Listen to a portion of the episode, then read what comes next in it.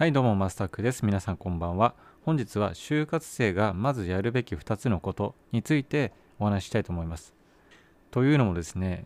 昨日3月1日に採用活動が本格化ということでニュースがニュースで取り上げられていました。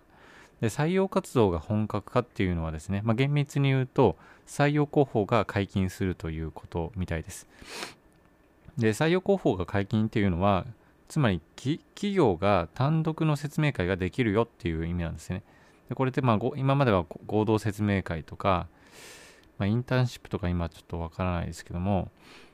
まあ、企業が単独でやるっていう場はなかったわけですよね。でこれからは、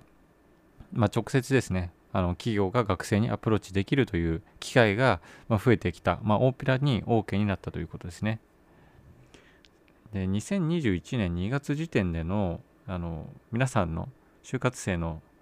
状況を見てみると内内定率っていうのは約20%ぐらいみたいなんですね。まあ、これはあの株式会社学上さんというところが出している調査結果になっていまして、まあ、約678人を対象にしていると。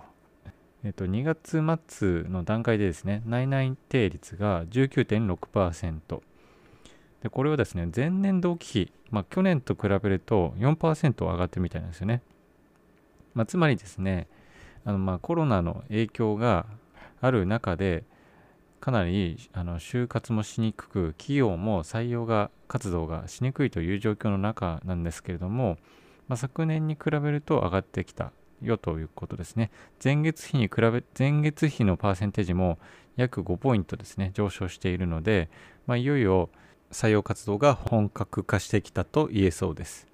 はい、じゃあ前置きは長くなりましたが、就活生がまずやるべき2つのことということで、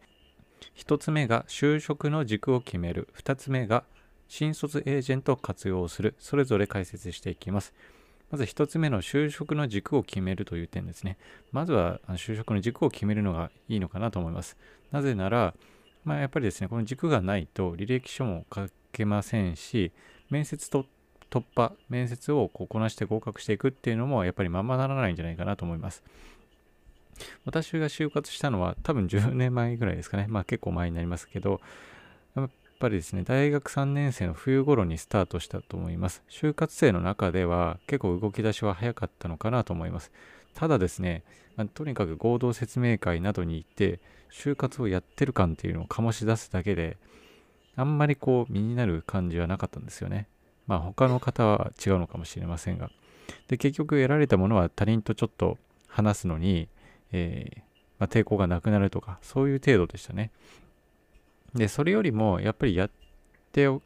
くべきだったなと思うのが、やっぱり自分が何をしたいのか、何が好きなのか、それを真剣に考える機会を、時間を作るということかなと思います。で具体的にはですね、まあ、次のフレームに基づいて考えるとあの整理しやすいのかなと思います。でそれ皆さんご存知か,、ま、かなと思うんですけども、can, will, must。この can, will, must ですね。で、can っていうのはできること、will っていうのをしたいこと、must っていうのは求められていることですね。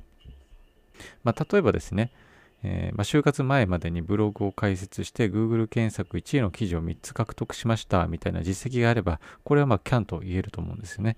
でまたですね、will としてもしたいことの中で、まあ、ウェブマーケ会社でメディア運営を担当したいとか、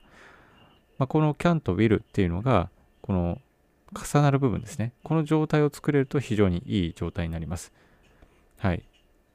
で、この状態を作れると、企業、企業への、まあ、応募先企業ですね、に対しての貢献価値っていうのを示やすくな示しやすくなるんですよね。で、この貢献価値を示しやすくなると、え内定獲得の可能性が高くなるということで、まずはこの can と will っていうのが、まあ、自分がどこにあるのかなっていうのを探すのが、まず先決なのかなと思います。で、もしない場合は、本当に、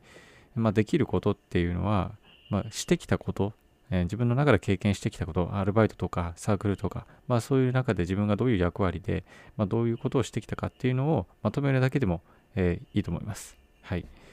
次2点目です。新卒エージェントの活用。で、これがですね、私は正直使ったことがありません。実際私が就活の頃はこういうサービスがなかったのか認識していなかったのかちょっと分かりませんがただこれをお勧めする理由としてはですねこの新卒エージェントの会社を見ると転職サイト転職エージェントの会社を運営してるんですよね。まあ、つまりですね、まあ、転職であったりとか、まあ、就職活動に関して精通している、ま、ノウハウを持っている会社なんですよね。だから、ま、この、まあ、ノウハウとか情報網っていうのをうまく利用しましょうということですね。で、このエージェント使うことで、まあ、どういったことが得られるかということですけど、おそらくですね、まあ、新卒就活のこのフローであったりとか、パーソナル診断っていうのもあるので、職種選定の参考になるということですね。まあ、自分がどういう仕事に向いているか、まあ、それを診断してくれる。あとは、あの直接選考に関わってくる履歴書とか、職務経歴書って新卒のとあの方あるのかちょっとわかんないですけども、まあそういないですよね。あとは業界知見の獲得、面接対策、まあ、これらをですね、おそらくやってくれる、もしくはサポートしてくれるんだろうなと思います。で、無料で登録できますし、もし嫌だったら大会もできると思いますので、まずはあの登録してみるっていうのも一つの手かなと思います。はい、ということで今日は就活生がまずやるべき2つのことということでお話ししてきました。もう一度簡単に言うと、1つ目がえ、就活の軸を決める。2つ目が新卒エージェントを活用する。この2点になります。はい、今日も聞いていただき本当にありがとうございます。今日もゆっくり休んで明日からまた頑張っていきましょう。それでは失礼します。さよなら。